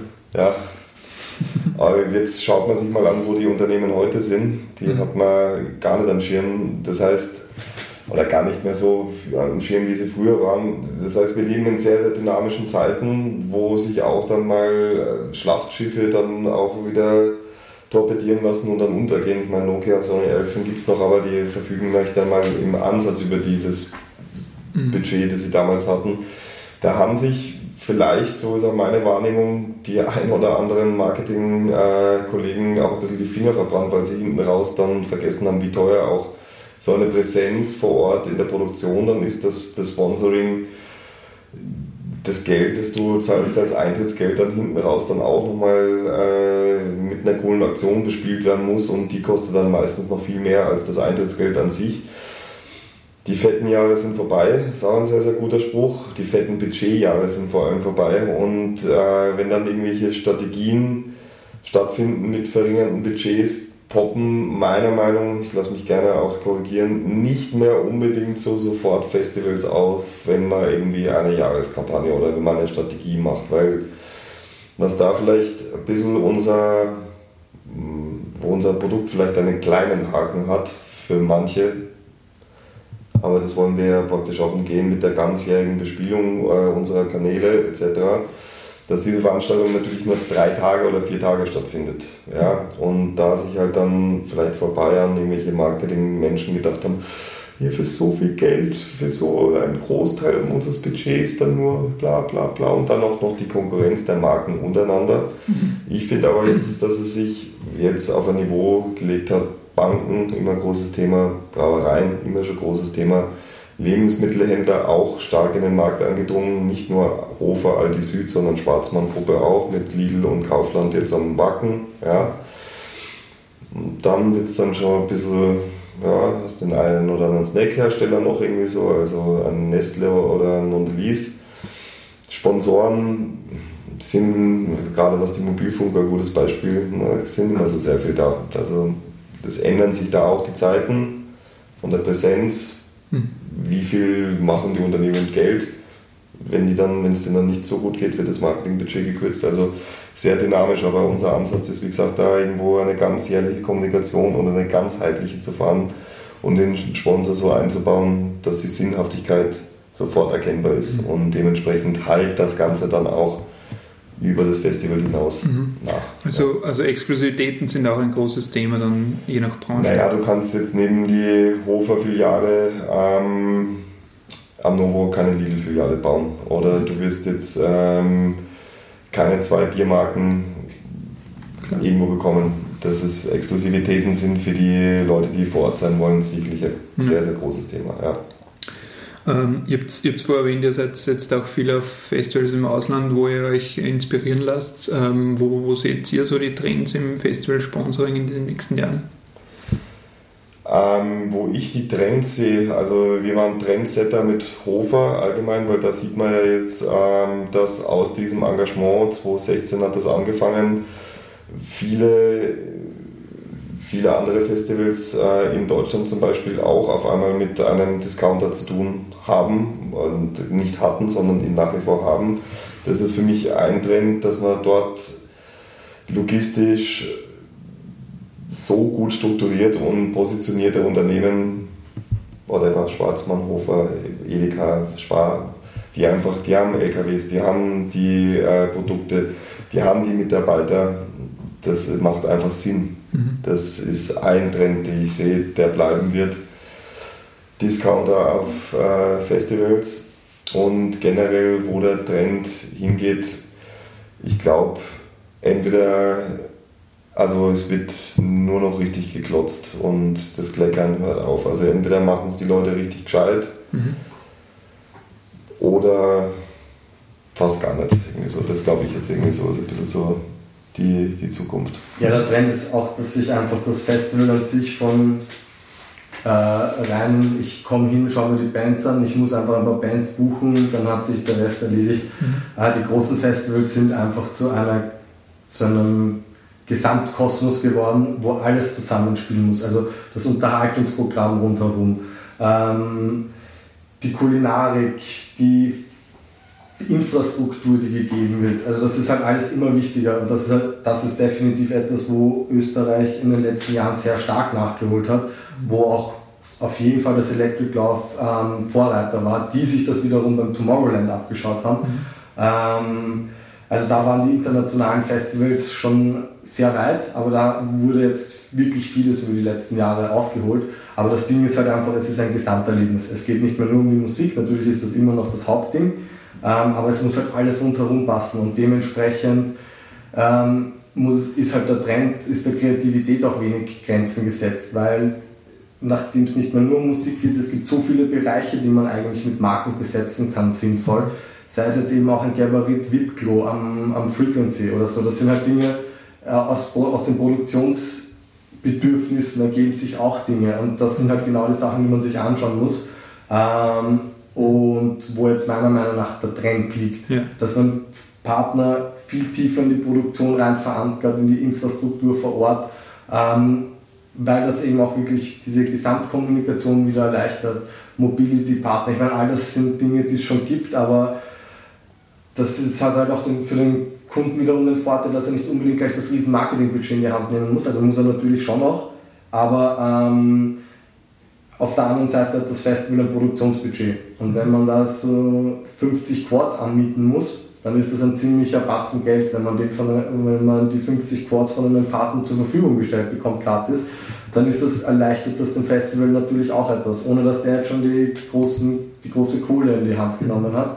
Ähm, aber so kommt, also das sind halt einfach die Kooperationen der Zukunft, meiner Meinung nach. Und das andere ist, dass sich große Partner einfach fett platzieren vor Ort mhm. und dann wirklich das Ding als Hauptstrategie sehen oder als eine ihrer Hauptstrategien im Jugendbereich oder wie auch immer sie es für sich definiert haben ähm, und da halt wirklich Kohle in die Hand nehmen für, okay, ich muss einmal zahlen, dass ich überhaupt dort bin, okay, ich muss einmal ordentlich ablegen, dass ich dort was Gescheites hinklotze dann und okay, ich muss noch einmal ablegen, damit ich alle Kanäle die ganze Zeit schön bespielen kann und wirklich ein durchgehendes Grundrauschen mit meiner Aktion über das ganze Jahr habe. Mhm. Okay, also einerseits wirklich große Sponsoren, die wirklich das Gesamtpaket machen und andererseits mit dem äh, wachsenden Kom Besucherkomfort, der halt immer weiter steigt, neue Quellen von Kooperationen zu finden. Mhm. So würde ich das sagen. Und natürlich alle Kanäle bestmöglich zu vernetzen. Mhm. Also da ist natürlich auch ein Riesenpotenzial, weil natürlich, okay, und er will jetzt noch seinen Facebook-Post haben und er will auf Instagram vielleicht noch eine Story haben. Also all diese Möglichkeiten werden natürlich auch immer mehr gefordert von, von den Sponsoren. Mhm. Da muss man eben auch wieder schauen, das Wichtigste ist, es ist alles wurscht, du bist auf den Besucher fokussiert. Und wenn der irgendwie einmal auf den Kanälen dann sich nur noch wie das Werbeopfer vorkommt, ist das auch nicht zielführend. Ja. Ähm, aber das sind einfach auch noch so viele Möglichkeiten. Also ich träume auch schon seit Ewigkeiten von einem WhatsApp-Channel, wo du dir deine Band-Updates holst oder gleich du meldest dich an und kriegst alle Infos sofort aufs Handy, sobald sie rausgehen. Mhm. Aber das ist der direkteste Weg zum Besucher. Das Ding ist natürlich, das gehört betreut, da brauchst du echt Ressourcen, um das gescheit zu machen. Und da kannst du dir dann aber wieder einen vernünftigen Sponsor nehmen, irgendwie, der, der, dann, der dann auch ein bisschen mittransportiert wird aber halt auch diese Kanäle aufbauen. Also es geht jetzt nicht nur eben Produktionsprozesse zu durchleuchten, sondern eben auch natürlich die Kommunikationskanäle anzuschauen. Okay, also die, die Kommunikation dann wirklich über die Social Media Kanäle ähm, von der Präsenz am Festival zu, zu den Besuchern. Ähm, das, das bringt mich dann eher zum nächsten Punkt. Ihr seid ja quasi von was Social Media betrifft, habt ihr auch sehr viele Erfahrungen gemacht mit, mit Festivals. Ähm, was sind denn da so eure Erfahrungen? Welcher, welcher Content ist für Festivals an sich zur Bewerbung des Festivals am, derzeit am interessantesten, was Social Media betrifft? Nein, es gibt halt die Evergreens, ähm, also das ist jetzt vom, Sinn, vom sinnvollen Content, das ist halt ein Timetable, ein Band-Update, ein Geländeplan, all diese Dinge, die wirklich gefordert werden vom, vom Besucher irgendwann und wenn man sie nicht gibt, dann ist er irgendwann piss. ähm, das erzeugt natürlich viel Kommunikation. Sonst ist es halt äh, auch viel, viel Blödsinn in Wirklichkeit, wie es halt in Social Media so ist. Irgendwelche komischen Memes, die halt passen, die gehen halt am meisten ab, als wenn du irgendwelche tiefsinnigen Interviews mit der nächsten Band postest. Ja. Ähm, das heißt, es ist halt schon der kurzweilige, unterhaltende Content, ähm, der der Aufmerksamkeit schafft und da muss man sich halt anschauen, dass man trotzdem seine Facebook-Fanpage jetzt zum Beispiel nicht zur völligen Meme-Klamauk mhm. ähm, Spaßseite und funktioniert. Ja. Aber es gehört, es ist halt leider Content, oder leider, es ist halt Content, der funktioniert und den man machen muss. Und so ist aber auch jede, jeder Kanal anders zu bespielen. Ja. Ähm, es gibt, wie alles spezialisiert es sich, ähm, man muss da wirklich gut dahinter sein und gute Leute haben. Man muss eben auch ständig ein Auge haben, auf was passiert als nächstes, weil eben Facebook bei der Jugend, wie wir alle wissen, jetzt auch nicht mehr das Shit ist, weil ihre Eltern schon dort sind und halt auch Instagram natürlich, das funktioniert und arbeitet wieder nur stark mit Bildern und Stories, ähm, wo du natürlich jetzt auch keine großen inhaltlichen Sachen wieder transportieren kannst aber Direct Messaging ist halt einfach das, wo man sich jetzt auch anschauen muss, wie man das vernünftig integriert. Mhm. Das sind halt Trends, die kommen, die muss man sich anschauen und damit umgehen lernen. Ja. Also was Content betrifft, hast du jetzt gesagt, so eine, Misch eine gute Mischung zu finden aus einerseits unterhaltsamen Content, aber dann trotzdem einer gewissen informativ, äh, informativen Aspekt und, und ähm, eine Ernsthaftigkeit.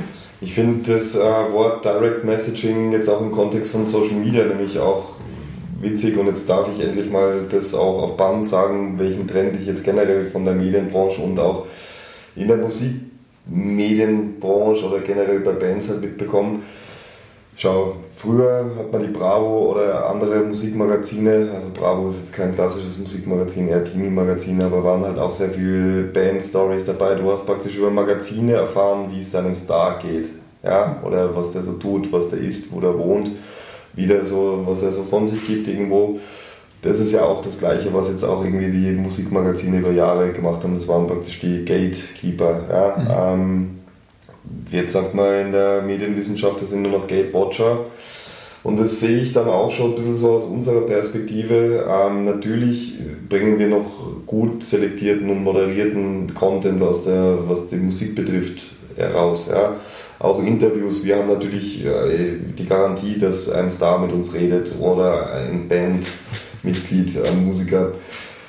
Wo aber jetzt aber zurückzukommen, Direct Messaging, warum sage ich das? Äh, der Trend heutzutage ein bisschen hingeht und ich glaube, das ist auch entscheidend, dass das passiert jetzt für Festivals.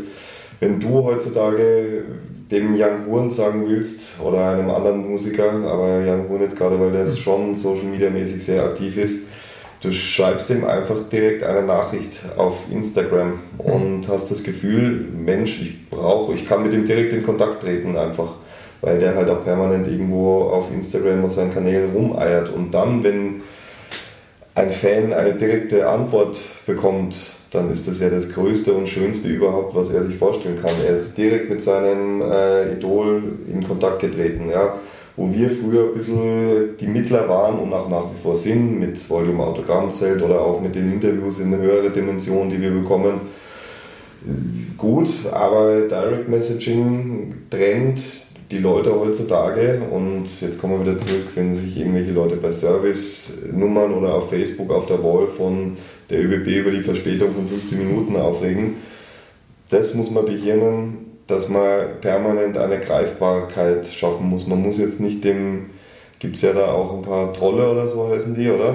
Die über alles raunzen und äh, hartnäckig dann irgendwie Shit spreaden, ja, aber ähm, dieses Moderieren, dieses auf direkte Nachrichten eingehen, den Leuten, den Festivalbesuchern das Gefühl geben, du hast uns jetzt was geschrieben, wir kümmern uns darum, du hast was kommentiert, wir kümmern uns darum, irgendwie so, es geht da einfach, es ist eine Mischung aus Service Center und mhm. natürlich kreativ Content irgendwo so und es muss beides irgendwo zusammenpassen, weil vorhin deine Aussage, wenn es äh, zu einer Meme-Wall verkommt, ist keinem irgendwo geholfen es bringt aber auch nichts, wenn du die ganze Zeit nur informative Sachen rausgibst. Du brauchst eine Story, ein Storytelling außenrum, wo es natürlich Festivals wie du mit dem Rock im Dorf, ihr habt es nicht leichter, aber bei euch ist der Inhalt einfach so, liegt so auf der Hand. Ihr macht das in einer Gemeinschaft zusammen irgendwo und ihr könnt die Leute hinter dem Festival vorstellen, es ist lokal und kann dann wieder digital in die breite Welt gestreamt werden ein guter klassischer Storytelling-Ansatz. Wer macht das Festival überhaupt? Macht die Leute greifbar irgendwo. Ja? Mhm. Und wenn dann äh, dir auf deinem Instagram-Account Rockendorf jemand schreibt, schätze ich dich so ein, du nimmst dir das, wenn es ein ernstes Anliegen ist, du liest es und checkst es mal ab für dich geistig. Und wenn es passt, dann schreibst du noch zurück. Direct Messaging, glaube ich, ist mhm. Personalisierung. Personalisierung Generell, Leute referenzieren gerne, oder Menschen referenzieren gerne auf Menschen. Mhm. Ja, und da, das ist das Problem der Medien jetzt gerade, ja, die... Weil man sich natürlich trotzdem fragen muss, wenn dir irgendein Maturant gerade schreibt, dass äh, seine Matura blöderweise genau zum Novarock Termin hat und das drei Wochen vor Novarock und ob wir es nicht eine Woche verschieben können. Er garantiert aber auch, dass er dann mit der ganzen Klasse kommt. ja, versuchen kann man es, aber das ja, ist dann auch geil, ein schöner, schöner Content. Oder aber auch wieder äh, ein, also die Band brauche ich jetzt nicht sagen, aber gibt es einen Managerfreund von mir, der den Instagram oder auch die Social Media Accounts betreut und er sagt, da schreiben permanent Leute auf den Band-Account und wenn aber dann bei einer Show, jetzt bei dieser Hitze, ja, Kids, die die Band feiern, schon um 13 Uhr sich anstellen, damit sie in die erste Reihe kommen und dann schreibt dann einer um 16 Uhr, wir warten den ganzen Tag, uns ist schon total schwindlig und wir müssen mal aufs Klo. Naja, der Manager liest es, macht die Tür auf. Ich meine, die kriegen solche Augen und freuen sich und fühlen sich dann gut behandelt. Und das ist dann auch wieder so die goldene Regel einfach irgendwie so. Solange du die Leute gut behandelst, auf einem Level, auf einem Niveau, auch jetzt irgendwie in der Kommunikation, dann fruchtet es, dann dreht sich das, dann ist die Stimmung gut. Und die Stimmung ist eigentlich auf den Festivalkanälen sehr, sehr gut hat sich die entwickelt, muss ich sagen. Mhm. Wo früher immer nur scheiß Line-Up, scheiß, scheiß, scheiß, scheiß, alles Arsch, ihr seid die größten Deppen, ist jetzt eigentlich, wenn es mal so sieht, die Stimmung eigentlich echt richtig gut. Mhm. Der Schmäh rennt. Manchmal kommen natürlich dann noch irgendwie Sachen dazu, es kann nicht immer alles glatt laufen, aber Schmäh läuft. Okay. Das heißt, man sollte mit dem Content auch irgendwie ein bisschen schauen, dass man die Kommunikation mit den Besuchern anregt oder mit Definitiv. den Fans in dem Fall. Ja, oder die Aber Fans einbaut auch vielleicht in die Kommunikation. Interaktion, nur man muss halt eben auch gewappnet sein, dass Interaktion Ressourcen frisst. Ja. Also du kannst nicht Interaktion triggern und dann überfordert sein sozusagen, weil das hast natürlich das Backfire, was mhm. die Leute nicht so leiden finden. Das heißt auch, dass sich das Personal dann auch irgendwie umstrukturiert von jetzt ähm, Leute, die Content erschaffen, zu eher Leute, die was da sitzen und die äh, Nachrichten beantworten oder die, die, die Kommunikation stärken. Ja, es ist halt auch immer schwierig, weil im Endeffekt die Leute fragen über alle Bereiche hinweg Dinge. Ähm. Und du kannst jetzt als Social Media Manager, also in Wirklichkeit, also man muss schon, entweder da sitzt wirklich der Veranstalter selber, der dann profund alles beantworten kann, aber das kann man natürlich auch nicht verlangen also man muss irgendwie schauen, dass eben die, die, interne Kommunikation auch so schnell und gut läuft, dass man die Leute, die diese Kanäle betreuen, auch wirklich mit der besten und schnellsten Info intern versorgen kann, mhm. damit die das wiederum an die Besucher weitergeben können. Dann hast du gewonnen. Also wenn, so wie der Philipp sagt, wenn sich die einfach gut behandelt fühlen schon im Vorfeld und sie stellen drei Fragen zur Anreise, ja. Ähm, und du beantwortest ihnen das rasch, dann kommen die schon mit einem guten Feeling hin und denken sich, oh, die Leute, die sind top organisiert. Wenn die schon kommen und grantig sind, dann sehen sie nur das Geschissene. Ja. Wenn sie schon happy hinkommen ähm, und sich gut serviciert gefühlt haben, dann schaut man über vieles hinweg und denkt, ja, okay, natürlich, das kann auch passieren, aber die kommen einfach schon mit einem anderen Feeling hin. Mhm. Und ähm, inwiefern seht ihr solche Möglichkeiten wie Messenger-Bots und solche Sachen, die dann sowas automatisch beantworten? Als, als Finde ich, äh, also stimmt natürlich, kann man als Zukunftstrend sehen. Äh, oder Chatbots sind definitiv, also selbstprogrammierte, äh, sind definitiv eine Geschichte, die jetzt schon äh, sehr genutzt wird. Mhm. Und hat auch die lustigen KIs, aber das ist jetzt völlig noch, noch, noch weiter. Ähm, aber im Endeffekt, wenn hinter einem Chatbot eine vernünftige KI liegt, ist, wäre das natürlich auch schon mal viel gewonnen. Aber ich sage mal, frequently asked questions, das ist genau eine Thematik, die du in einen Chatbot reinhauen kannst. Mhm. Wenn du statt einer FAQ-Section, oder die solltest du trotzdem haben, aber wenn du diese ganzen Informationen in einem Chatbot drinnen hast, der das schon einmal einfach wie ein ähm, Social Media Betreuer beantwortet, wie ein Mensch, dann ist das einfach wirklich Gold wert. Mhm. Und ja, Früher hat man halt einfach wirklich bei, ähm, bei den E-Mails und bei Newslettern unglaubliche Eröffnungsraten gehabt, die du jetzt nie zusammenbringst und solche Conversion Rates hast du halt bei diesen neuen Methoden der Info des Informationsaustausches. Ja. Man muss ja nicht gleich mit dem perfekt programmierten Bot anfangen, aber man sollte vielleicht dann schon denken wie oder handeln wie die Chatbots, weil die Anfragen, die dort kommen, wenn man die schon praktisch für sich selber so ein bisschen einteilt, okay, Anreise, Wetter, bla bla bla, dass man da schon vorbereitet in seinem Container. Das widerspricht jetzt dem, was ich vorher gesagt habe, weil man macht eine personalisierte Standardantwort. Ja, also man sucht sich praktisch irgendwie schon so praktisch die Themenfelder zusammen, wo man glaubt oder schon die Erfahrung hat, das sind einfach oft gefragte Fragen und wenn allein die Anrede so ist, hallo lieber Sebastian, danke für deine Nachricht und dann der Text rauskopiert, ist schon gewonnen. Ob das ja. dann irgendwann ein Chatbot von alleine übernehmen kann, weiß ich nicht genau. Anscheinend, ja, er glaubt an das Internet. Ich Na, bin noch nicht so ganz sicher, ob sich das durchsetzen wird. Ja. Aber in die Richtungen spart man dann auch wieder Ressourcen, weil das ist natürlich was, ich glaube, die Frage war von dir so gestellt, es ist saumäßig zeitaufwendig irgendwie, mhm. so wie viele Ressourcen setzt du ein, aber unser Team agiert auch in der Form, dass schon irgendwo Fragen geclustert werden, irgendwie so, damit man dann irgendwie schnell Antworten dann rausschicken kann. Und der Rest passiert dann, was den Content betrifft, einfach, und das ist ja auch der Vorteil der, des Fortschrittes der Technik, ja, dass du dieses kleine Smartphone jetzt mittlerweile so einsetzen kannst wie eigentlich ein Computer ohne große Barrieren über irgendwelche ja, zusätzlichen Apps oder so, sondern du kannst einfach mit deinem Gerät heute live sein und wenn es ein neues Gerät ist, dann schaut das dann auch gleich mhm. recht fett aus. Cool. Ähm, wenn wir jetzt so aufs, ähm, auf Volume nochmal ähm, blicken, wie, wie sind bei euch da so die, wie geht es da in den nächsten Jahren so weiter? Was sind so eure nächsten Projekte? Ja, das fragen wir uns alle.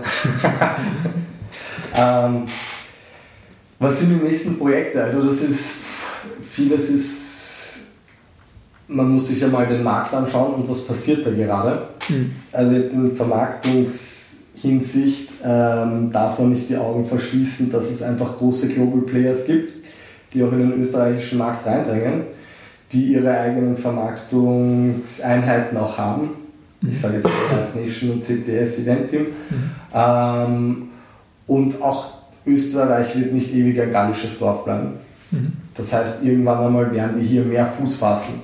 Und das ist jetzt zum Beispiel wir als Festivalvermarkter, Volume als Festivalvermarkter, ist das zum Beispiel etwas, mit dem ich oder mit dem wir uns natürlich auseinandersetzen müssen. Ähm, weil da irgendwo ein, ein, ja, eine Konkurrenz erwachsen wird. Umgekehrt auch das Sponsoring, es ist People Business, du wirst immer einen lokalen Vermarkter auch brauchen und jemand, der die lokalen Gegebenheiten kennt. Aber da wird es wahrscheinlich irgendwann einmal strategische Zusammenarbeiten geben müssen. Mhm.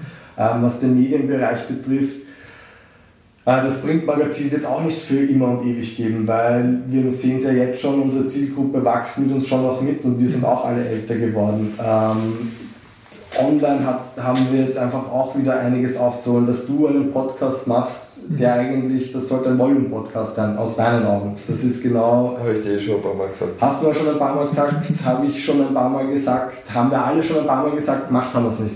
Ähm, das sind natürlich Dinge, da, haben, ja, da müssen wir auch in manchen Bereichen mehr aufwachen, uns mehr fokussieren, auch wieder eine klare Strategie natürlich hineinbringen.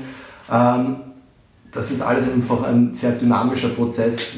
Wie gesagt, 2015, 2016 haben wir uns auch von vielen Dienstleistungen einmal getrennt. Äh, wir haben uns jetzt über die letzten Jahre auch auf unsere Tätigkeiten wieder mehr fokussiert. Ähm, der Medien- und Content-Bereich ist definitiv etwas, wo, wo man jetzt auch wieder schauen muss und Dinge machen muss. Ähm, ich sehe halt nur einfach, ja, äh, mit unserem Netzwerk und unseren Möglichkeiten da auch in den, in den Medienbereich einfach massiv viele Möglichkeiten. Da ist ja einiges zu tun. Cool. Wie, wie, wie sieht eigentlich so euer Team rund ums Volume aktuell aus? Wir sind zehn fix Angestellte, glaube ich. Ja. Okay. Und dann halt circa 60 Freelancer jetzt auf Redakteurseite, Fotografenseite. Mhm. Und zu Festivalzeiten haben wir ein Team von circa 120 Leuten, die halt temporär angestellt sind. Mhm. Und, und, die, und die 10 Fixangestellten, was sind denn ihre Aufgabengebiete? Na, Volume kannst du grob in drei Säulen gliedern. Das ist eben diese Mediensäule, aus der alles heraus entstanden ist. Das sind unsere Eigenmedien, das ist eben das Magazin, das ist die Online-Plattform, das sind die Social-Media-Kanäle und das ist unsere B2B-Seite. Dann gibt es den zweiten Arm, das ist der Dienstleistungssektor, wo wir digitale Produkte erschaffen, Webseiten, Apps, andere Dinge. Ähm, und das dritte und die dritte Säule ist einfach die Agentur die zum einen die Medien vermarktet, die die Dienstleistungen vermarktet, die die Festivals vermarktet, die all diese Dinge in ein Gesamtkonzepte zusammenfügt ähm, und die halt auch vor Ort Umsetzungen macht. Mhm. Und Corporate Publishing ist zum Beispiel auch etwas, das Mac4U machen wir seit diesem Jahr. Wir haben für die Reifeisen Schul- und Studentenplaner gemacht. Also das sind halt Dinge, wo wir unser Know-how, das wir halt haben, auch einsetzen. Mhm. Aber das sind die drei Säulen und auf diese Säulen sind die Mitarbeiter auch aufgeteilt. Mhm. Aber es gibt natürlich massive Verschränkungen, ja. personell, inhaltlich, mhm. was auch so gewünscht war von mir immer, ja. dass diese Säulen synergetisch zusammenwirken. Ähm, ja, mhm. weil wenn, wenn eine Säule halt gerade ein bisschen schwächelt, dann wird sie aufgefangen und wenn die eine Säule in die Höhe schießt, nimmt sie die anderen Säulen auch mit. Mhm. Wie, wie wählt ihr euer Team aus oder eure Mitarbeiter? Ähm, Durch Kaisers Gnade. ja, also ich sage mal, also so diesen Bewerbungsprozess, wir, stellen, wir schreiben jetzt selten Stellen aus, die Stellen sind besetzt, äh, es ist jetzt auch kein akuter Bedarf da. Das sind halt die Personen, die sich so im Laufe der letzten Jahre am Arbeitsweg, wo halt alles gepasst hat und jeder ist durch eine Feuerprobe gegangen, mhm. weil es ist halt auch, kannst Bewerbungsgespräche führen, ich finde, dass ich ein gutes Menschenverständnis und einen guten Riecher habe, wie Menschen ticken. Ähm, trotzdem kann man sich in einem Bewerbungsgespräch anders profilieren und präsentieren, als es dann wirklich ist. Und plötzlich ist er dann im Arbeitsalltag drinnen und du denkst dir, was ist zwischen Bewerbungsgespräch und ersten Arbeitstag passiert? Mhm. Die Aliens sind gelandet und haben ihn ausgetauscht. Weiß man nicht. Also es, für mich ist das Wichtigste und mir ist auch wurscht im Endeffekt Lebenslauf, äh, was alles schon passiert ist Das Wichtige ist, wie funktioniert die konkrete Zusammenarbeit. Und da hat man halt einfach ein paar Monate mal reinzubeißen und dann wissen alle, wo man steht und da so funktioniert das. Mhm. Alles klar. So, wir kommen jetzt eh schon langsam zum Ende. Abschließend habe ich immer noch ein paar Fragen. Und zwar, ähm, ich frage immer nach Tipps für, für aufstrebende Bands, wie jetzt speziell auch, wie sie sich präsentieren können. Habt ihr da vielleicht ein paar Sachen, die es weitergeben könnt? Für aufstrebende Bands, wie sie sich äh, abseits von ihrer Musik präsentieren können, so in ihrer Aufmachung her oder. Zum Beispiel, ja. Ähm, also man muss es auf jeden Fall so sehen, äh, dass das wirklich ein Job ist und kein Vergnügen, eine Band zu gründen und versuchen irgendwo nach vorne zu bringen, weil äh, das wird dir jetzt auch kein Geheimnis sein, weil du kommst aus der Branche. Äh, irgendwann, wenn es dann bei den Bands läuft und ums Geld geht, dann werden dann eigene Firmen gegründet, wo dann praktisch irgendwie unter den Bandmitgliedern das Geld wie in einem normalen Angestelltenverhältnis aufgeteilt wird. Ähm, ich finde, es ist wichtig, eine Mischung, oder eine sehr, sehr gute Mischung aus harter Arbeit und natürlich auch ein bisschen überzogener Selbstdarstellung auch äh, zu machen. Mhm. Mein das beste Beispiel jetzt gerade der letzten Jahre ist halt einfach äh, Bilderbuch, das wissen wir, weil wir mit denen Sachen schon gemacht haben und wir die auch alle kennen, weil das eine sehr, sehr fleißige und sehr, sehr hart arbeitende Band ist und die sich dann, glaube ich, dann auch nur traut, dieses Quant anzuziehen, was sie immer anhaben, weil sie wissen, dass sie einfach irgendwo einen guten Job machen und auch super Musiker und super, ja, weil sie fleißig sind einfach irgendwie so. Und das ist halt, man soll es auf jeden Fall versuchen, aber man muss da wirklich Pam, Pam, Pam. Es ist einfach dann wie in einem Job und dann drückt einfach mal ein halbes Jahr oder Jahr voll drauf, wenn ihr wisst, okay, es geht sich kohlemäßig halbwegs aus, wir sind unabhängig, das ist auch ganz wichtig, irgendwo so sich mal die Unabhängigkeit wahren, auch wenn dann schon nach den ersten guten Erfolgen vielleicht da der ENA von dort und dort anklopft, lieber mal warten und auf eigenen Füßen stehen, weil ihr wollt das Ganze ja langfristig machen. Also ist, äh, die Kunst nach oben zu kommen ist kleiner als die Kunst da oben zu bleiben. Das ist eigentlich der, das Harte eigentlich. Man muss einfach wissen, was ist es einem selber wert und wenn man es versuchen will, dann einfach draufbleiben und das Ganze wie ein Job sind und da halt 110 Prozent halt geben. Ich kann jetzt halt aufgrund von, ich weiß nicht, was es jetzt für musikalische Richtungen sein soll und wie man sich da so präsentiert, do it yourself und halt alle Kanäle halt äh, für sich behaupten und trotz überzogener Selbstdarstellung authentisch bleiben. Das mhm. ist, glaube ich, auch ganz wichtig. Okay. Also jetzt auch aus deiner Sicht, jetzt als, als Chefredakteur, als wenn du Interviews führst mit Bands, was, was sind da Sachen, die dir irgendwie auffallen, was, was erfolgreiche Bands gut machen? Ähm, dass sie sich im Vorfeld ähm, Gedanken machen, was sie mit dem Gespräch eigentlich wirklich äh, auf den Punkt bringen wollen, also was sind praktisch ihre Botschaften, die gesetzt werden sollen Oftmals ist es natürlich äh, zum Mittel zum Zweck, so ein Interview zu führen, weil die wollen natürlich Platten verkaufen oder auch Tickets auch verkaufen. Aber man merkt dann auch relativ schnell bei den Bands, die dann auch dahinter stehen können und die einfach wissen, wir haben ein gutes Produkt und mein Produkt ist so gut, jetzt reden wir über was anderes. Das ist doch scheißegal, jetzt mache ich mit dir reden, weil du stellst gute Fragen. Dann merkst du wirklich, dass eine Band das geschafft hat, wenn sie nicht permanent sagen muss, mein Album ist so super und es kommt mhm. da raus und kauft es feier und schreibt es rein sondern wenn Band mit ihrem Produkt zufrieden sind und diese Zufriedenheit stellt sich halt durch fleißige Arbeit ein etc., dann merkt man das dann auch relativ schnell. Ja. Cool. Was da der Antrieb und was die Motivation Eigeninitiative und Hartnäckigkeit, das ja. ist es einfach. Mhm. Und sich nicht unterkriegen lassen. Und do it yourself. Also im Endeffekt, das ist ja alles keine Hexerei. Ja. Man muss die Dinge einfach nur tun. Also so, keine Ahnung, es hat sich alle kochen mit der Wasser, wir sind alle nur Menschen. Ähm, am besten ist es, du willst einen YouTube-Channel machen, dann ziehst du dir halt ein paar Tutorials an, schaust dir, wie die das anderen machen und machst es einfach. Mhm. Und da darf man halt keinen, keine Scheu haben. Und ja. wie, wie das Volume-Credo einfach wieder Scheißt, Scheißt euch einfach nichts. Und seid aber ein bisschen geduldig. Weil ja. Bilderbuch waren jetzt auch nicht ähm, ein Jahr nach ihrer Bandgründung vor Schönbrunn gestanden und haben dort Konzerte gegeben. Da gab es tausende Shows und da waren sicherlich auch ein paar Beschissene auch dabei irgendwo. Ja. Ähm, aber slowly but surely, geduldig sein halt dann auch einfach. Ja. Cool. Eine letzte Frage habe ich mir noch aufgeschrieben. Ihr macht ja hauptsächlich eher jetzt wirklich große Kapazitäten von Festivals. Habt ihr vielleicht auch für, was jetzt Sponsoring betrifft, auch für kleinere Festivals irgendwie Tipps oder kleinere feste Tipps, wie man mit Sponsoren richtig umgeht oder wie man das angeht? Findet, also, findet, also wie man Sponsoren dann vielleicht findet, ja. ja den lokalen Markt dann einfach ähm, Kleinvieh macht auch Mist und dort überall auch mal die Leute direkt anquatschen und wegen 200, 300 und wenn es dann vielleicht 2000 Euro sind, das tut einem Unternehmer nicht so viel weh, wenn man ihn dann einfach direkt in sein Geschäft abholt, ihm erklärt, was er kriegt und dann vielleicht schon ein paar Eintrittskarten irgendwie so sagt, und du kommst auch vorbei und dann hier hast du ein paar Freibiermarken und schaust dir das mal an. Ja. Einfach im Lokalen hier schon kleine Festivals manchmal ist es dann aber auch nicht blöd, die Großen nach einfach anzuschreiben, einfach anzuschießen. Ob es Red Bull fürs Lauer oder jetzt verschiedene Brauereien äh, sind, die sind immer offen für solche Sachen, ja, mhm. auch bei kleinen Kapazitäten, weil du den vielleicht auch auf einmal Zielgruppe in den Markt bringen kannst. Mhm. Und nicht vergessen, ihr seid Verkäufer. Ja, ihr verkauft ja Gastronomieprodukte dort.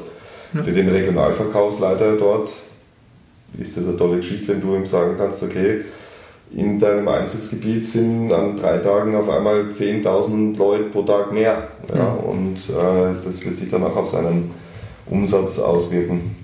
Dementsprechend kannst du ein großes Unternehmen danach anzapfen. Ja. ja. Und weil du vorher auch ein bisschen von der Zukunft von Volume geredet hast oder gefragt hast, das ist natürlich auch ein Punkt. Ähm, wir haben ein starkes Vermarktungsnetzwerk, wir haben da viel Know-how. Es ist auch die Überlegung natürlich, sich da zu öffnen und auch kleineren Veranstaltern unter die Arme zu greifen, weil als Medium sind wir wiederum schon Kooperationspartner mit den meisten. Das heißt, man könnte das auch auf eine Vermarktungsebene erweitern. Mhm. Derzeit sind die Ressourcen bei uns nicht da, mhm. aber das wäre zum Beispiel ein Entwicklungsschritt, dass man sich auch nicht nur von den Großen, sondern dass man auch den Kleinen ein bisschen was gibt und mhm. zurückgibt und dann wieder gute Content-Kooperationen schafft, die den Medien wieder was bringen.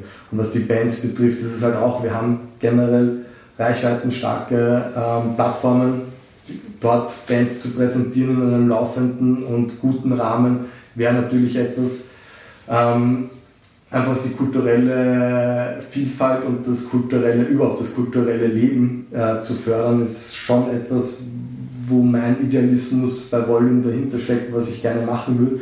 Ähm, wo man, man muss natürlich auch immer aufs Budget schauen, aber das sind halt alles Dinge, wir haben den Zugriff teilweise auf Stages, machen Singer-Songwriter-Stage ähm, wo wir auch wieder Bands fördern können. Mhm. Merch-Shops, die aus der digitalen Richtung programmiertechnisch verwirklichbar sind. Also das sind alles Sachen, wo wir viele Möglichkeiten haben, aber wo man sich halt auch fokussieren muss. Und das ist ein Prozess, der sich über die nächsten Jahre einfach mhm. weiterentwickeln wird bei uns. So. Ja, Philipp, du hast zuerst gesagt, man muss ein guter Verkäufer sein. Was würdest du sagen, macht einen guten Verkäufer aus? Einen guten Verkäufer macht aus, ähm, dass er sich auf das Gegenüber einstellt und da versucht zu erkennen, was sind eigentlich die Bedürfnisse des Gegenüber und wie kann ich das, was ich ihm verkaufen möchte, in seine Bedürfnispyramide, in seine Struktur mit einzubauen, dass er einfach die Notwendigkeit dann auch äh, sieht, warum das cool ist, dass er das dir abkauft oder das mit dir zusammen macht. Für mich, äh, ich weiß nicht, ähm, angeblich bin ich kein so schlechter Verkäufer.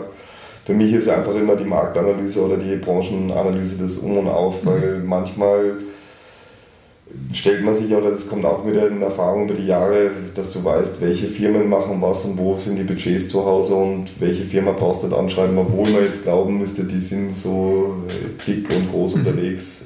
Also man muss äh, nicht nur know your enemy, sondern know your friend even better. Also versuch da schon im Hintergrund an Informationen für dich ranzukommen, wo du dann einfach die gleiche Spreche, äh, Sprache sprechen kannst ja. wie das Unternehmen. Okay, also die Bedürfnisse herausfinden und, und die Vorarbeit leisten. Ja, genau. Dass einfach derjenige, der dir gegenüber steht, das Gefühl hat, ah, irgendwie denkt er ja gleich wie ich und dann, wenn ihr dann mal in diesem gleichen Loop drin seid, kommt man dann vielleicht auch mhm. besser zusammen. Ja.